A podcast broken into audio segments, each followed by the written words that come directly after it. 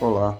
bem-vindo ao meu canal Papo de Exames e de Saúde Integral, onde nós vamos poder discutir e levar informação sobre qualidade de vida de uma forma integrada e que a gente possa disseminar a informação para todas as pessoas que querem melhorar a vida. Meu nome é João Ricardo, eu sou responsável pelo Laboratório João Paulo, mentor em saúde integral, qualidade de vida, psicanalista, entre outras formações, na qual o meu intuito é levar a informação para que você tenha uma vida melhor.